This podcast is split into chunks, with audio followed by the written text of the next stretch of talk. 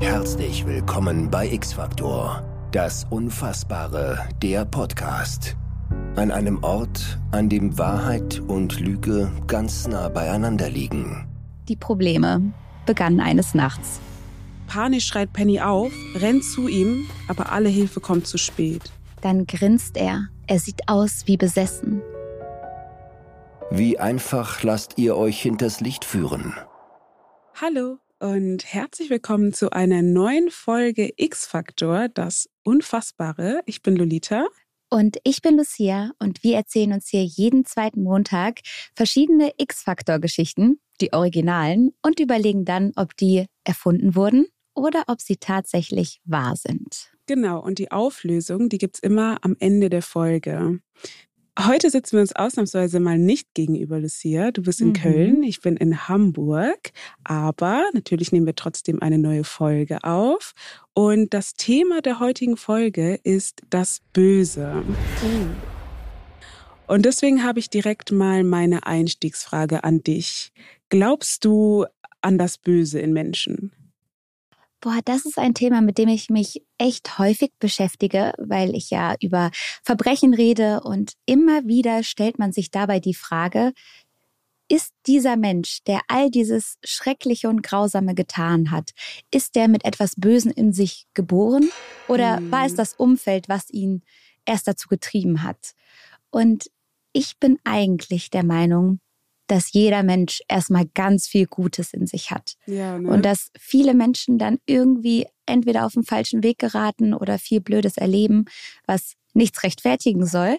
Aber irgendwie will ich mir das bewahren, an das Gute im Menschen zu glauben und nicht daran, dass man mit etwas Bösem so geboren wird. Was denkst du? Ich sehe das eigentlich ganz genauso wie du. Ich habe auch die vielleicht auch ein bisschen romantische Vorstellung, dass jeder Mensch grundsätzlich erstmal gut ja, ne? ist. Ne? Ja. Aber es gibt ja schon einige Menschen, die zum Beispiel etwas weniger Empathie empfinden. So ganz Stimmt. von Natur aus als andere. Und da kann man natürlich diskutieren, okay, sind die jetzt böse oder nicht? Steht irgendwie zur Frage. Aber grundsätzlich würde ich auch sagen, ich glaube, dass in jedem Menschen erstmal nur Gutes steckt. Glaubst du denn, dass es so etwas gibt wie das Böse, das in einen fährt, so wie einen Dämon in den Horrorfilmen, dass man eigentlich echt eine nette Person ist und auf einmal ne, ein Fluch belegt ein und zack, bumm, ist man das Böse in Persona? Oh mein Gott, jetzt hast du, glaube ich, eine Angst unlocked. ja, irgendwie schon. ich, kann, ich, weiß nicht. Also, ich weiß nicht, ob ich so richtig daran glaube, aber wenn man ja. das, wenn ich mir das vorstelle, dann habe ich auf jeden Fall Angst davor. Ja. Ähm, ja, irgendwie schon. Glaubst du daran? Boah, also das ist ja so der Inbegriff eines Horrorfilms, ne? Eine ja. normale Familie zieht in ein Haus und sie öffnen eine Kiste und auf einmal ist das Kind komisch und irgendwas ist in das Kind gefahren, ne? Und man weiß Kennen nicht, was los alle. ist mit dem Kind man, und so, ja. Genau, man weiß nicht, was los ist, woher kommt es jetzt gerade? Und das ist wirklich eine Angst, äh, die habe ich auf jeden Fall. Also meine Kinder dürfen später nicht irgendwelche alten Holztruhen öffnen auf irgendwelchen Dachböden. Und mit irgendwelchen Puppen spielen, die, auch die keiner kennt verboten. oder so. Auch das ist verboten. Ja. Aber ähm, bleiben wir mal dabei, dass wir an das Gute glauben, oder? Ja. Wo wir gerade vom Bösen reden, möchte ich dir meine erste Story vorstellen. Mhm. Die heißt Rote Augen.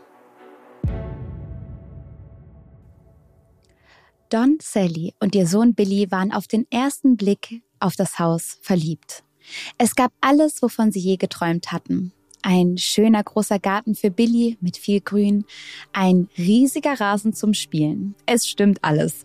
Die Familie freut sich auf die goldenen Morgenstunden im Wintergarten und auf ein schönes Frühstück an einem sonnigen Sonntagmorgen auf der Veranda. Sogar für das Kindermädchen Maggie gab es genug Platz. Und darüber waren Don und Sally besonders froh, denn Maggie und ihr Sohn Billy verstanden sich so gut, die waren praktisch unzertrennlich und deswegen war es schön, dass die Familie Maggie mitnehmen konnte. So freuen sie sich also alle auf eine glückliche Zukunft in ihrem neuen Traumhaus. Die Probleme begannen eines Nachts. Du wusstest, es werden Probleme kommen und sie kommen eines Nachts. Wann sonst? Billy hatte plötzlich Hunger bekommen und ging hinab in die Küche auf der Suche nach Milch und Keksen oder eben so einem kleinen Midnight Snack. Es musste schnell gehen, denn der Boden war kalt und es war uselig und Billy wollte schnell wieder unter die warme Decke. Außerdem war alles dunkel. Nur der Mond schien durchs Fenster. Unbeirrt wendet sich Billy aber dem Kühlschrank zu, um nach der Milch zu schauen, als er plötzlich hinter sich ein ungeheures Geräusch wahrnimmt. Erschrocken dreht er sich um und blickt in zwei rote Augen. Ein Gesicht, welches auf ihn zuschnellt. Billy schreit sich die Kehle aus dem Leib, Sally und Don hören das, sie wachen sofort auf und schnellen die Treppe hinunter. Aber als sie unten ankommen, ist das Gesicht so schnell wieder weg, wie es erschienen ist. Keine Spur von dem Monster mit den roten Augen. Am nächsten Morgen ist Billy immer noch aufgebracht. Er kann das gar nicht richtig verarbeiten, was da passiert ist. Und am Frühstückstisch wird er dann von seinen Eltern getröstet. Maggie versichert Billy, das hast du dir sicher nur eingebildet, Billy. Es gibt für alles eine Erklärung, auch für das rotäugige Monster. Einige Tage vergingen und während Don, Sally und Maggie das Monster schon als Albtraum abgeschrieben hatten und an andere Dinge denken, lässt dieses Billy immer noch nicht los. Der liegt da nachts immer noch wach und denkt an das Monster mit den roten Augen.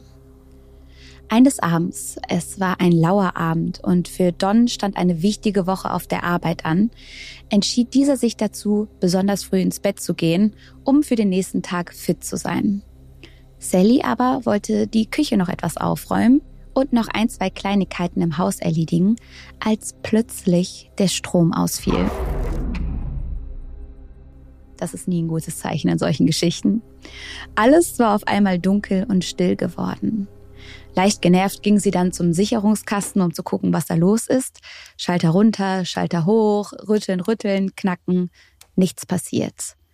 Verdammt, wie kann das denn? Sagt Sally, doch ihr Seufzer bleibt ihr im Hals stecken. Zwei glühend rote Augen bewegen sich plötzlich auf Sally zu. Sie werden begleitet von einem animalischen, übernatürlichen Röcheln und Flüstern. Sally riss die Augen auf, schnellte zurück und zwei Teller rutschten aus ihrer Hand und zerschellten auf dem Boden. Wie paralysiert stand sie da, als plötzlich das Licht wieder anging. Und wieder einmal plötzlich keine Spur mehr vom Monster mit den roten Augen. Es war ein neuer Morgen. Dort, wo ein Traumfrühstück hätte stehen sollen, sitzen nun Don, Sally und Maggie sichtlich besorgt am Esszimmertisch. Don springt immer wieder auf. Er hat sein Handy in der Hand und telefoniert mit der Maklerin Linda. Er erklärt ihr die Vorfälle und möchte wissen, ob es mit dem Haus irgendwas auf sich hat, ob da was ist, was sie noch nicht wissen. So schreit er, ich möchte jetzt wissen, was hier in dem Haus passiert ist. Gibt es eine unheilvolle Vergangenheit von dem Haus? Ich glaube zwar nicht an Geister, aber was auch immer passiert ist, es ist mein Recht, so etwas vorher zu wissen. Die Maklerin fängt an rumzudrucksen und räumt dann irgendwann ein, dass der vorherige Besitzer sich in der Garage erhängt hatte. Und dieser Fall war ein absolutes Mysterium. Keiner wusste, was da passiert ist. Es gab keinen Abschiedsbrief, kein Motiv und das Ganze wurde auch nie geklärt. Niemand weiß bis heute, was damals wirklich geschehen ist. Und Don ist davon sichtlich gestresst, versucht seine Familie aber trotzdem zu besänftigen. Er sagt, was auch immer hier passiert, es ist mit Sicherheit kein Geist. Und auch das Kindermädchen stimmt ihm zu. Maggie sagt, hey, wir sind alle gerade gestresst, alle geladen. Da sieht man schon mal Gespenster. Es gibt bestimmt eine simple Erklärung dafür. Sally, die Mutter, bleibt aber skeptisch. Sie kann sich das Röcheln und diese unerklärlichen Umstände irgendwie nicht erklären. Auch der Selbstmord des Vorbesitzers macht ihr große Sorgen. Da hält Don plötzlich inne. Er steht auf schaltet das Licht aus und deutet auf die Alarmanlage. Das Control Panel in der Küche hat einige Tasten und einen kleinen Bildschirm und dort unverkennbar zwei rot leuchtende Lichter darauf, parallel zueinander gestellt. Es ist ein Aha-Moment für die ganze Familie. Alle sind erleichtert. Alle meinen jetzt endlich eine Erklärung gefunden zu haben. Mensch, wir haben echt Geister in diesen kleinen roten Leuchten gesehen. Am selben Abend liegt Maggie dann mit Billy in seinem Zimmer. Sie liest ihm eine gute Nachtgeschichte vor. Sie spricht Billy ein letztes Mal auf das Monster mit den roten Augen an. Sie sagt, Weißt du was, Billy? Manche Sachen bilden wir uns ein, damit wir glücklich sind. Und manche Sachen bilden wir uns ein, damit wir uns fürchten. Dann werden wir älter und beachten unsere Fantasien immer weniger. Und weißt du was? Dann wird das Leben ganz schön langweilig. Das darfst du niemals zulassen. Versprochen? Billy scheint sichtlich beruhigt. Er sagt, ich hab dich lieb, Maggie. Mit ruhiger, zufriedener und fast triumphierender Mimik schaltet Maggie das Licht aus und schließt behutsam die Kinderzimmertür. Als Maggie dann die Zimmertür hinter sich schließt, sieht man, wie ihre Augen rot aufleuchten.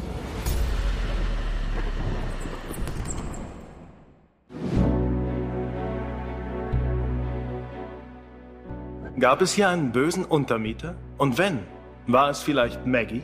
Als sie noch nicht dort wohnte, gab es auch schon Probleme. Doch vielleicht war das Monster nur zum Schutz der Sterlings da. Denn nichts Böses ist ihnen seitdem widerfahren, bis jetzt nicht. War alles nur ein böser Traum? Oder glüht hier die Wahrheit auf?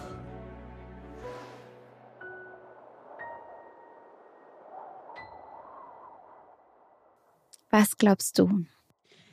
Ähm, also ich glaube, die Geschichte ist wahr, auf jeden Fall es ist so eine Geschichte, bei der es einem sehr, sehr leicht fällt, die zu glauben, mhm. weil ich das sehr gut nachvollziehen kann, wenn man irgendwo im Dunkeln irgendwo steht und irgendwas mhm. sieht und das für was anderes hält. Deswegen, ja, ich glaube, die Geschichte ist wahr. Und du? Ich glaube es auch. Also ich glaube nicht, dass es ein Monster gewesen ist. Mhm obwohl die Mutter ja zum Beispiel diese röchelnden Geräusche gehört hat.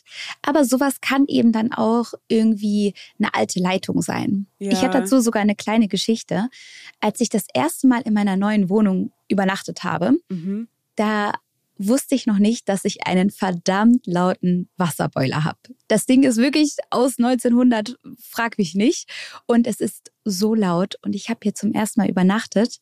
Und nachts ging das plötzlich an. Es hat geknackt, geröchelt. Die Rohre haben sich angehört, als würden die gleich zerplatzen. Und ich dachte echt, jetzt holen sie mich. Oh mein ne? Gott. Also ich dachte wirklich, jetzt, jetzt passiert jetzt um mich ja. geschehen. Ich habe äh, im Geiste habe ich mich schon verabschiedet und ich habe mich nicht getraut nachzusehen, was das ist. Ja. Ich habe nur dieses Geräusch gehört und ich lag wie paralysiert in meinem Bett und dachte nur so Scheiße. Bist du einfach liegen los. geblieben bis zum nächsten ich bin, Morgen? Ich bin liegen geblieben. Ich bin liegen geblieben. Ich bin Krass. liegen geblieben und am nächsten Morgen, als es hell war, habe ich mich endlich getraut und gesehen, dass es einfach mein Wasserboiler war. Und deswegen, ich verstehe das. Ich dachte auch, in der Küche sitzt ein Monster. War fest davon überzeugt. Okay, krass, aber dass du dann schlafen konntest. Ähm, nee, konnte ich nicht. ich, lag einfach, ich lag einfach die ganze Nacht dann so da. ging gar nichts. Da ging gar nichts. Aber deswegen, ich verstehe das. Ja. Ich dachte, da war ein Monster, die dachten, da war ein Monster. Ja. Und, ähm, Diese Situation von, man sieht nachts irgendwas oder du hast so, das kennt ja. jeder, du hast so einen Kleiderberg oder so und du denkst, da sitzt eine Person oder sowas. Das kennt oh mein jeder. Gott, ja. ja. Ich habe mal einen Bademantel an meine Tür gehangen. Und dann dachtest du, das wäre jemand und ohne Kopf. Und ich musste nachts auf Toilette und ich, boah, ich habe geschrien. Ich habe geschrien. Wirklich. Und was Maggie gesagt hat, das stimmt ja auch ein bisschen, dass man sich irgendwo seine Fantasie auch, ja, dass man die behalten muss, mhm. auch wenn die mhm. einen manchmal in die Irre führt und einem Angst machen kann. Ja. Aber es ist ja auch schön, wenn man als Kind die Farben noch so bunt sieht und in allem noch irgendwie Gesichter und Tierchen erkennen kann. Ja. Wie erklärst du dir aber Maggies rote Augen? Also Monster hin und her, haben wir ja besprochen, kann man sich einbilden, aber dass Maggie plötzlich selber rot leuchtende Augen hatte. Ja, das ist irgendwie der Part an der Geschichte, an dem man denkt, hm, okay, kann das stimmen? Beziehungsweise das mhm. ist ja mhm. der Part, der einem so am meisten Angst macht dann in der Situation. Ich habe aber keine Erklärung dafür jetzt gerade. Ich kann mir, also natürlich kann man sagen, okay, haben jetzt irgendwie ihre Augen reflektiert oder so oder hat sie irgendwie eine Augenfarbe, die rot sehr ähnlich ist, aber ich weiß es nicht so richtig. Das wirft das noch so ist der Fragen einzige auf. Punkt, ja. genau, der, der noch ungeklärt ist. Ich glaube, ich würde trotzdem sagen, dass die Geschichte wahr ist. Ja, ich auch, Oder? auf jeden Fall. Okay, lass uns sagen, die Geschichte ist wahr. Alles klar. Jetzt bin ich gespannt auf deine Geschichte. Genau, dann machen wir mal weiter mit der zweiten Geschichte. Das ist die, die ich dir heute mitgebracht habe. Und die trägt den Namen Das Karussell. Pennys verstorbenem Vater Oscar Bell gehört einst ein wunderschönes altes Karussell. Über Jahre war es das einzige Karussell in den Florida Everglades und wurde deshalb von vielen Leuten, die von überall herkamen, besucht und bewundert. Das Karussell spielte auch eine wichtige Rolle in Pennys Kindheit. Zu gerne erinnert sie sich daran, wie ihr Vater sie als Baby das erste Mal auf eines der geschnitzten Pferde gehoben hat. Nun, 23 Jahre später, gehört das Karussell ihr. Nachdem es einige Jahre außer Betrieb war, beschloss sie es jetzt, gemeinsam mit ihrem Freund George wieder funktionstüchtig zu machen. Penny ist unendlich glücklich, als sich das Karussell nach aufwendigen Reparaturarbeiten endlich wieder in Fahrt setzen lässt. Was sie zu diesem Zeitpunkt nicht weiß, diese Entscheidung würde sie ihr Leben lang bereuen. Damals, ein Jahr vor dem Tod ihres Vaters, begannen sich plötzlich seltsame Dinge auf dem Karussell abzuspielen. Und zuallererst ging es nur um so ein paar kleinere Unfälle, nichts allzu Außergewöhnliches. Aber eines Tages war das Karussell völlig außer Kontrolle geraten. Es drehte sich immer schneller und schneller um die eigene Achse und wollte einfach nicht aufhören, sich zu drehen. Und es wurden sehr viele Menschen dabei verletzt. Einer von ihnen war sogar gestorben. Nach diesem tragischen Ereignis wollte natürlich niemand mehr mit dem Karussell fahren. Es galt überall als verflucht und der Vater war gezwungen, es abzubauen und in ein Lagerhaus in den Everglades zu schaffen. Das Karussell war Teil seines Lebenswerkes gewesen. Du kennst das, wenn man für irgendwas brennt und eine Leidenschaft für irgendwas hat. Weshalb ihm der Entschluss unendlich schwer gefallen ist, aber es blieb ihm einfach nichts anderes übrig. Nun dreht sich das Karussell endlich wieder. Bis heute glaubt Penny nicht an den Fluch, doch sie weiß, dass solche Gerüchte in der Gegend lange überleben. Und so denken sich George und Penny eine ausgefallene Werbeaktion aus, um den Leuten zu zeigen, dass das neu eröffnete Karussell absolut sicher ist und sie sich keine Sorgen machen müssen. Es soll einen Karussell-Marathon geben, bei dem George 100 Stunden auf einem der hölzernen Pferde reiten will. Es wäre ein neuer Weltrekord zum einen und zum anderen wäre es der Beweis, dass es keinen Fluch gibt. Beide sind vollends begeistert von der Idee und so ist der Plan beschlossene Sache. Eines Abends, als Penny am Karussell werkelt, fällt plötzlich der Strom aus. Wieder Klar. schlechtes Vorzeichen dafür, wenn das irgendwas passiert und sie steht im Dunkeln. Sie ruft nach George, aber niemand reagiert. Plötzlich taucht hinter Penny ein Mann mit einem grauen Bart und einem Cowboyhut auf. Sie dreht sich um, blickt ihm dann ins Gesicht und atmet erleichtert auf, denn sie kennt ihn. Als George nur einen Augenblick später auftaucht, stellt Penny den Mann als Ike vor. Das ist der Mann, der damals das Karussell bedient hat. Der Fluch, Miss Penny, wird dazu nicht schweigen, warnt er die beiden, während er auf das Karussell deutet. Er selbst war damals dabei gewesen, als das Karussell durchdrehte und die Leute wahllos durch die Luft schleuderte. Das verdammte Ding muss verbrannt werden, sagt er, kehrt ihnen den Rücken zu und verschwindet einfach in der Dunkelheit. Als er verschwunden ist, winkt Penny Ikes Drohung ab. Er habe den Vorfall damals einfach nicht richtig verkraftet und die beiden halten seine Warnung für den Aberglauben eines Verrückten. In den kommenden Tagen rühren Penny und George dann kräftig die Werbetrommel. Als es losgehen soll, ist die Presse der Stadt zahlreich vertreten. Es erscheinen unzählige Reporter und Schaulustige und Penny und George sind überglücklich. endlich können sie den verlorenen Traum ihres verstorbenen Vaters wieder zum Leben erwecken. Begleitet von Blitzlicht und Fernsehkameras und von Ike, der plötzlich in der Menge auftaucht, springt George auf eines der hölzernen Pferde. Penny legt zum ersten Mal nach vielen Jahren wieder den Hebel um und los geht die Fahrt. Doch irgendetwas scheint nicht zu stimmen. George winkt Penny zu sich und raunt ihr zu. Es ist komisch, aber ich könnte schwören, dieses Pferd hat mich gebissen. Er sagt, dass er die Hand auf den Kopf des Pferdes gelegt hat und daraufhin ein Biss an seiner rechten Hand gespürt hat. Penny nimmt ihn nicht ernst, sie lacht über seinen Witz und springt wieder vom Karussell ab. Aber George ruft ihr aufgebracht hinterher, dass das kein Witz war. Ihr müsst das Karussell anhalten, ruft er. Haltet es an. Niemand reagiert auf Georges verzweifelte Rufe und schließlich ist es Ike, der den Hebel umlegt und das Karussell stoppt. Erst als es langsam aufhört, sich zu drehen, wird allen das Ausmaß des Übels bewusst. George hängt regungslos und vornübergebeugt auf dem Pferd. Seine Hand steckt noch in dessen Maul. Panisch schreit Penny auf, rennt zu ihm, aber alle Hilfe kommt zu spät. George ist tot. Aus dem Maul des Holzpferdes kommt ganz langsam und zischend eine Giftschlange herausgekrochen. Das Karussell, um das es in unserer Geschichte ging, war lange Zeit in einem Schuppen in der Nähe der Everglades gelagert. Und in den Everglades gibt es bekanntlich viele Schlangen. Offensichtlich hatte sich eine Giftschlange im Winter im Kopf eines dieser Karussellpferde eingenistet.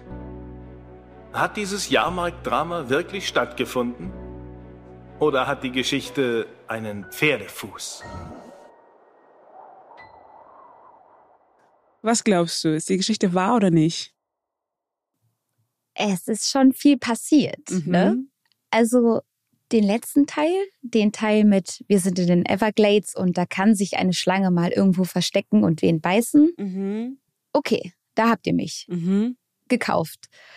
Aber dass vorher dieser Mann kam und auch nochmal gewarnt hat, an der Stelle ganz kurz, egal wovor man mich warnt, wenn so ein Fremder plötzlich kommt und mir sagt, geh nicht auf das Karussell, dann gehe ich nicht auf das, dann gehe ich nicht auf das Karussell. Ich kann einen Thailand-Urlaub gebucht haben und Flüge für 600 Euro gekauft haben. Wenn mir jemand sagt, steig nicht in das Flugzeug ein, die Flü der fliegt ohne mich, der Flieger. Also das verstehe ich schon nicht, ja. wie man da nicht einfach mal drauf hören kann. Mhm. Ich glaube aber nicht, dass die Geschichte wahr ist. Echt? Ich glaube, ja. die Geschichte ist wahr, 100 Prozent. Echt? Ja, weil. Was hat dich überzeugt? Also einmal das, was du gesagt hast mit der Schlange, die dann da rauskriecht oder so. Es kann sehr, sehr gut sein, dass die sich, weil das Karussell war richtig lange nicht mehr in Betrieb. Das heißt, mhm. es kann mhm. schon gut sein, dass sich da Tiere drin versteckt haben oder so. Ähm, und auch diese, dieser Part mit dem Mann, wo du so ein bisschen skeptisch warst jetzt gerade, mhm. den kann ich mir auch sehr gut vorstellen, weil vielleicht hat sich einfach rumgesprochen, oh, okay, das Karussell soll wieder in Betrieb gesetzt werden und er wohnt noch in der Gegend und vielleicht war es ah. jetzt nicht irgendwie ah. gerade nachts und Stromausfall und er steht dann hinter ihr, aber er ist dann halt gekommen und hat gesagt, ey, so, pass ein bisschen auf, so, weil er war dabei, als das Karussell durchgedreht ist, hat noch war wahrscheinlich traumatisches Ereignis für ihn. Und er hat sich halt gedacht, nee, ich muss die Frau hier warnen. Und dann warnt er sie, weißt du? Ja, du hast recht. Ich habe jetzt an so einen Mann gedacht, der so aus dem Nebel heraus plötzlich dann da steht. Man weiß auch gar nicht, von wo der gekommen ist und plötzlich verschwindet er auch wieder. Ja. Aber ja, du hast recht, wenn er auch was älter ist, wurde ja auch erwähnt, ne, dass er dann vielleicht wirklich das damals mitbekommen hat und einfach sagt, dieses Karussell hat damals nur Ärger gebracht, mhm. macht's einfach wieder zu. Er hat das ja auf jeden Fall. Also er war ja der, der das Karussell bedient hat. Und ja. Penny kennt ihn. Das heißt, das ist schon, macht schon Sinn, dass er dann auftaucht und dann sagt. Okay, hast mich überzeugt. Auf. Okay. Hast mich überzeugt. Sagen, wir die, Geschichte, Geschichte war. war. Okay. Yes. Ich bin gespannt, ob wir die nächste Geschichte auch für wahr halten. Ich habe dir jetzt eine Story mitgebracht, die heißt Autogramm des Teufels. Es ist ein heißer, trockener Mittwochnachmittag. Nicht eine einzige Brise weht durch die Stadt und die Plätze und Straßen sind wie leergefegt von der drückenden Hitze. Drinnen arbeiten die Ventilatoren auf Hochtouren. Nicht anders ist es im Gerichtssaal der Stadt und dort, wo Anzüge, enge Krawatten und Richterroben aufeinandertreffen, ist die Hitze besonders heiß. Der Saal ist dazu noch voll besetzt. Der Fall auf der heutigen Tagesordnung, der als nächstes anstand, hatte das Interesse der Medien und der ganzen Stadt auf sich gezogen. Zuletzt hatte die Jury zwei Tage lang getagt, was die Stimmung in diesem grausamen Mordfall noch weiter auf die Spitze trieb. Nervös sitzt der Angeklagte Lloyd Corville nun neben seinem Verteidiger Matt Richmond, während die Jury für das Urteil den Gerichtssaal betritt. Vor drei Monaten hatte Matt den Fall von Corville angenommen und endlich sollte das Urteil gesprochen werden. Corville wurde beschuldigt, seine Frau Corinne während eines unkontrollierten Wutanfalls brutal erstochen zu haben. Der Beschuldigte hingegen wehrt sich nach wie vor gegen diese Anschuldigung und schwört darauf, geschlafen zu haben, während ein Täter in das Haus einbrach und seine Frau grausam ermordet haben soll. Matt ist sich der Unschuld seines Mandanten ebenso sicher. Generell haben die beiden sich von Anfang an gut verstanden. Corville war ein charmanter, sympathischer Typ und Matt mochte seine Art.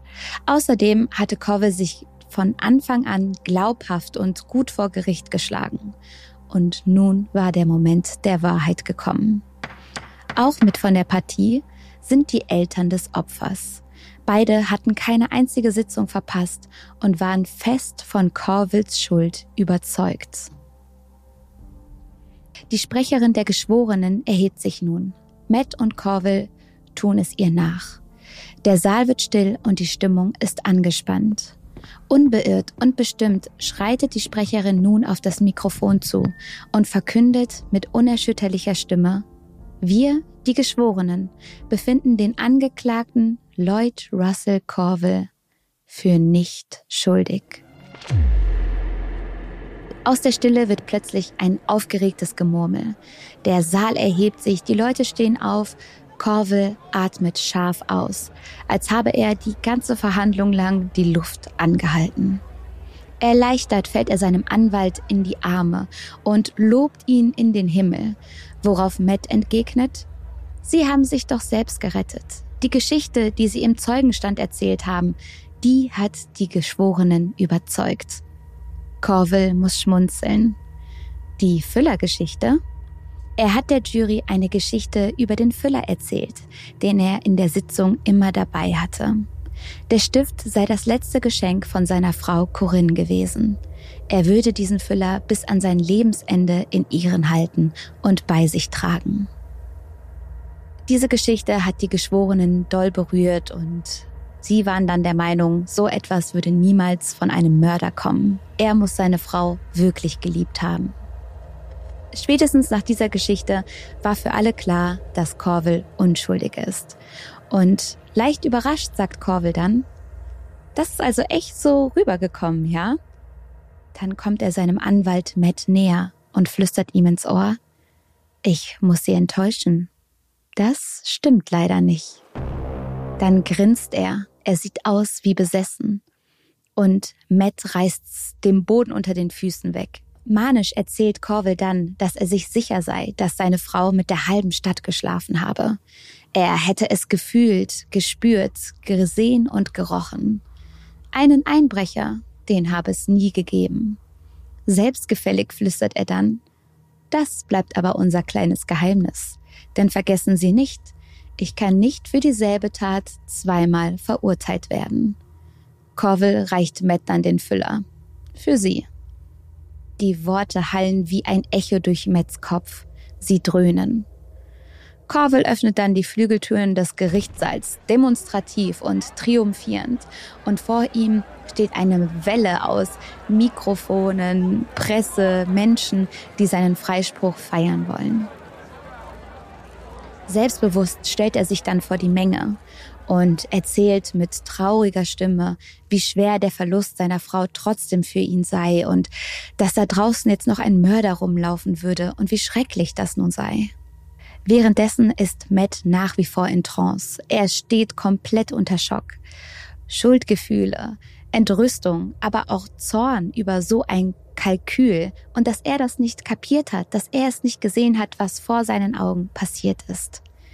Erst jetzt schaut Matt in seine Hände und sieht dort den Füller liegen, den Corville ihm zugesteckt hat. Er hatte diesen Füller einfach angenommen. Jetzt erfüllte er ihn aber mit Ekel und Hass. Er wollte diesen Stift nicht länger in seiner Hand halten. Und so folgt er Corville.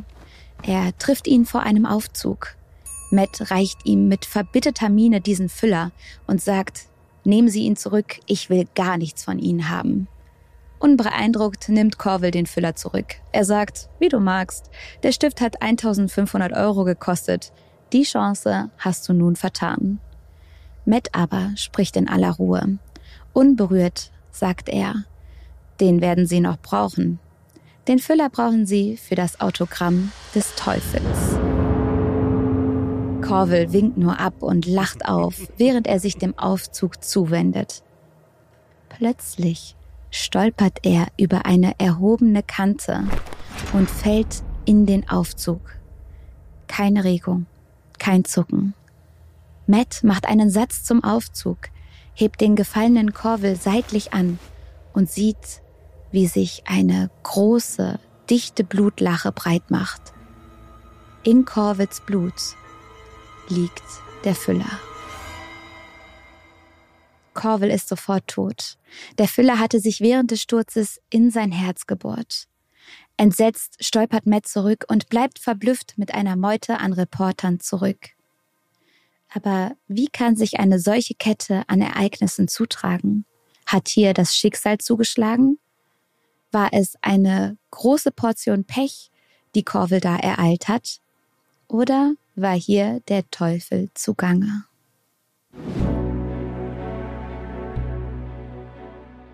Gibt es eine Erklärung dafür, dass eben dieser Füller die Ursache für Corbills Tod war? Hat vielleicht das Schicksal zugeschlagen oder war es ein bloßer Zufall? Sollen wir unsere Autoren dafür loben, dass sie die Wahrheit aufgezeigt haben oder haben sie sich eines künstlerischen Meineids schuldig gemacht?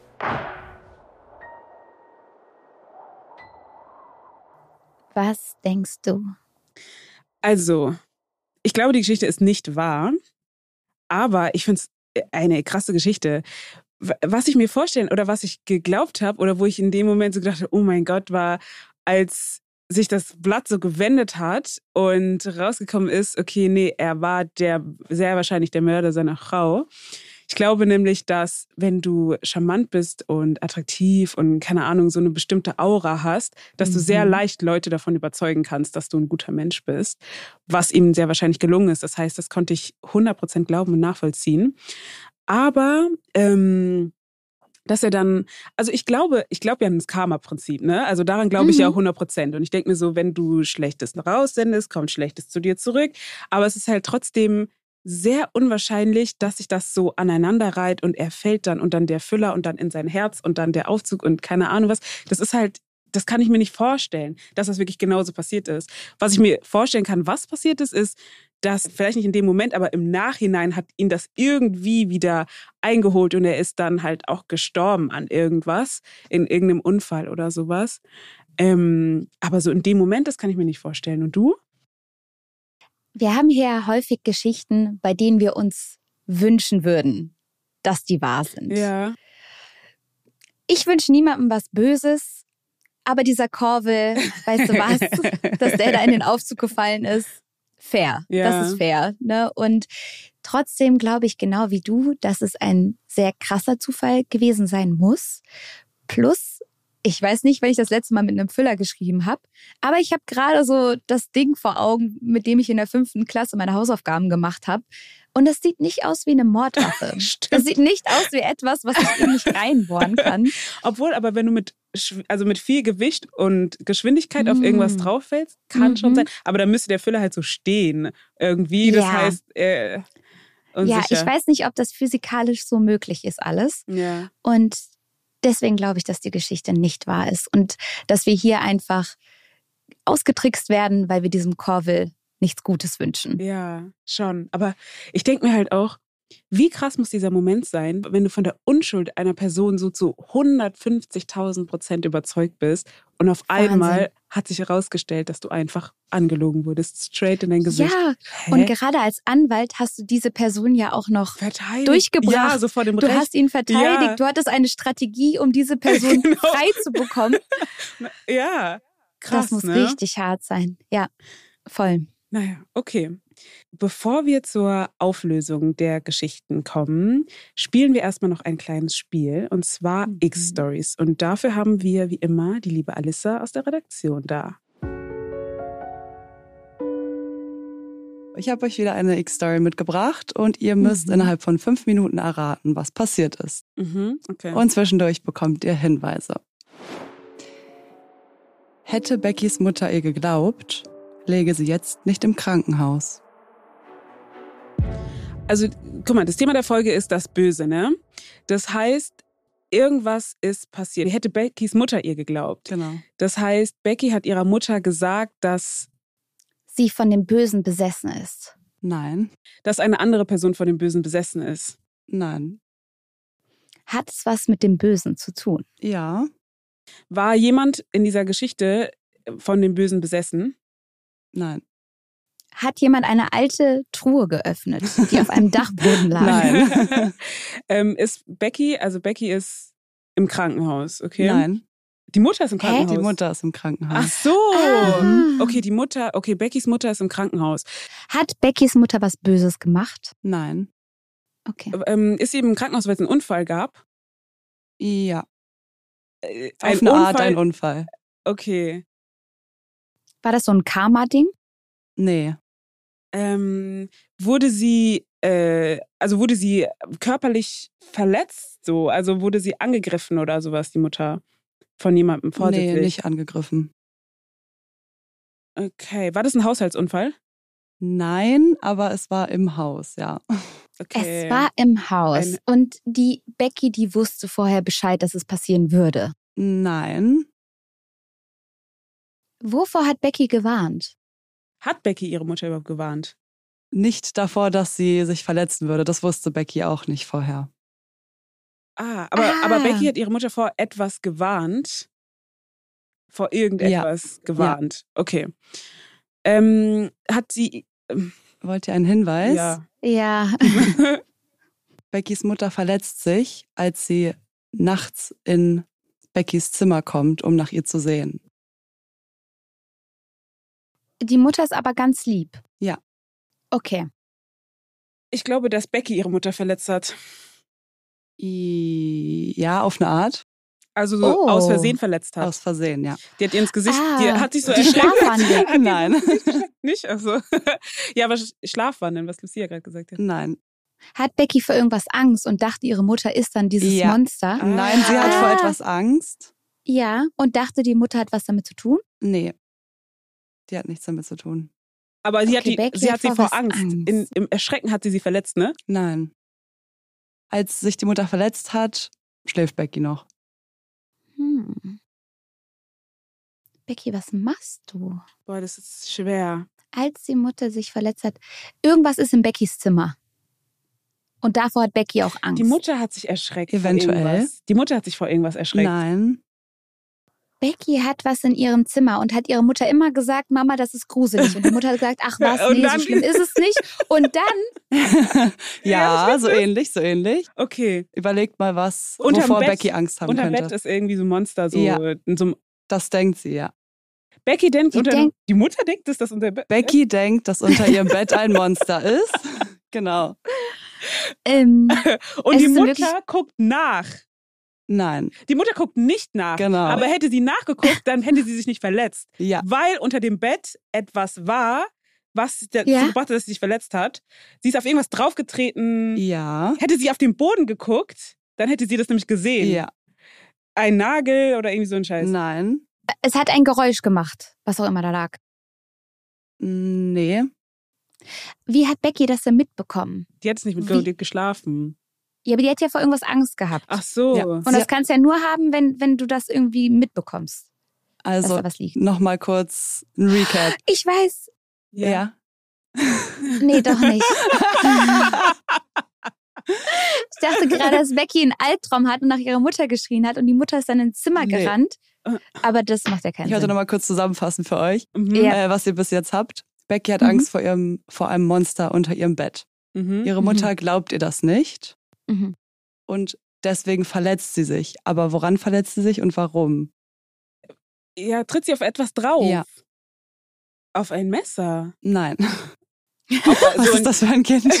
auf ein, ja, ich weiß, auf ein Spielzeug. Ja. Also Lego. Ja. Lego. Ja, ja, ja, ja. Achso, ja. ja. Haben wir es jetzt geschafft? Das ist es eigentlich. Ach so. Aber warum ja. liegt da Lego? Weil Überall Becky wollte eine Falle bauen für das ja, Monster. Ah, genau. Smart. Das ist es. Ihr habt es wirklich kurz vor den fünf Minuten geschafft. Geil. Wir sind richtig gut. Uh, Ihre Mutter, wir wollten es ein bisschen spannend machen. Ihre Mutter hat ihr nicht geglaubt, dass da ein Monster unter ihrem Bett ist. Und deswegen musste sie selber die Sache in die Hand nehmen und hat dem Monster eine Falle gestellt, indem sie ganz viele Legosteine im Zimmer verteilt hat.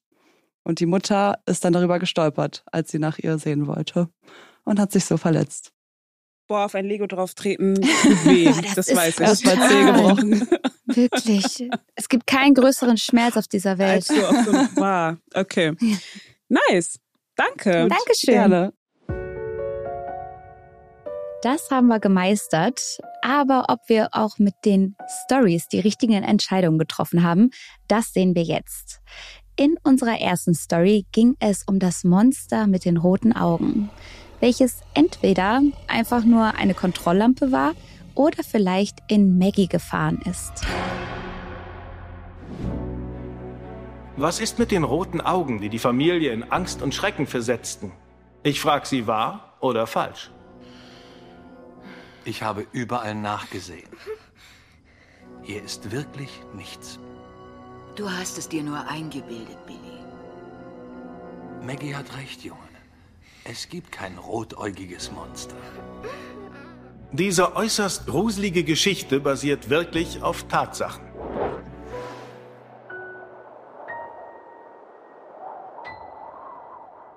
Geil, wir wussten es. Ja. We knew it. Richtig gut. Ja, aber kann man sich auch ganz gut erklären darüber, dass man halt eben sagt, okay, vielleicht haben die es für was anderes gehalten, deswegen macht Voll. Sinn. Ein Punkt nehmen wir nach Hause. Sehr gut. Okay, dann machen wir direkt weiter mit der zweiten Geschichte, in der es um das verfluchte Karussell ging, an das Penny nicht so richtig glauben wollte. Es ist komisch, aber ich könnte schwören, dieses Pferd beißt.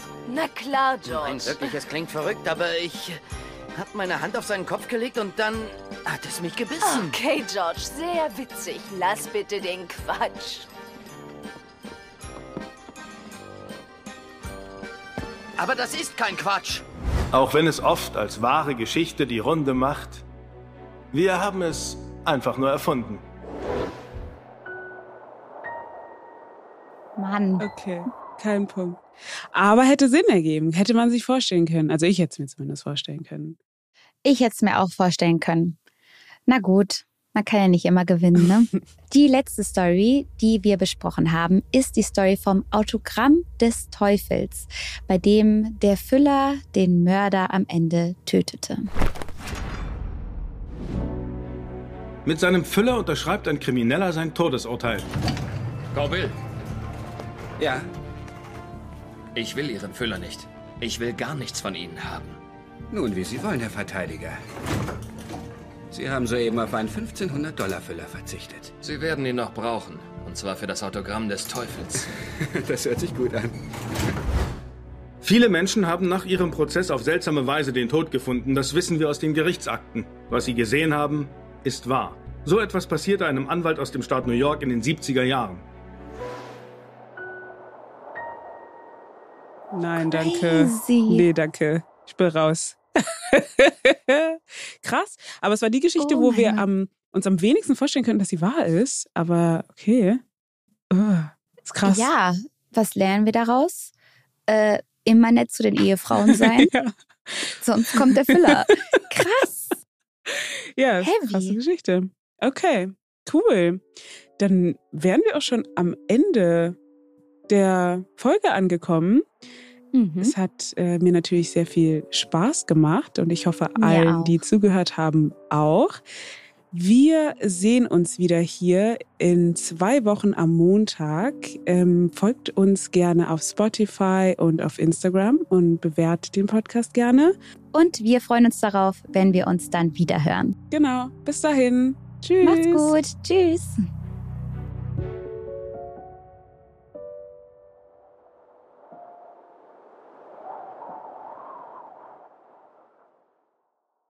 Dieser Podcast wird produziert von Podstars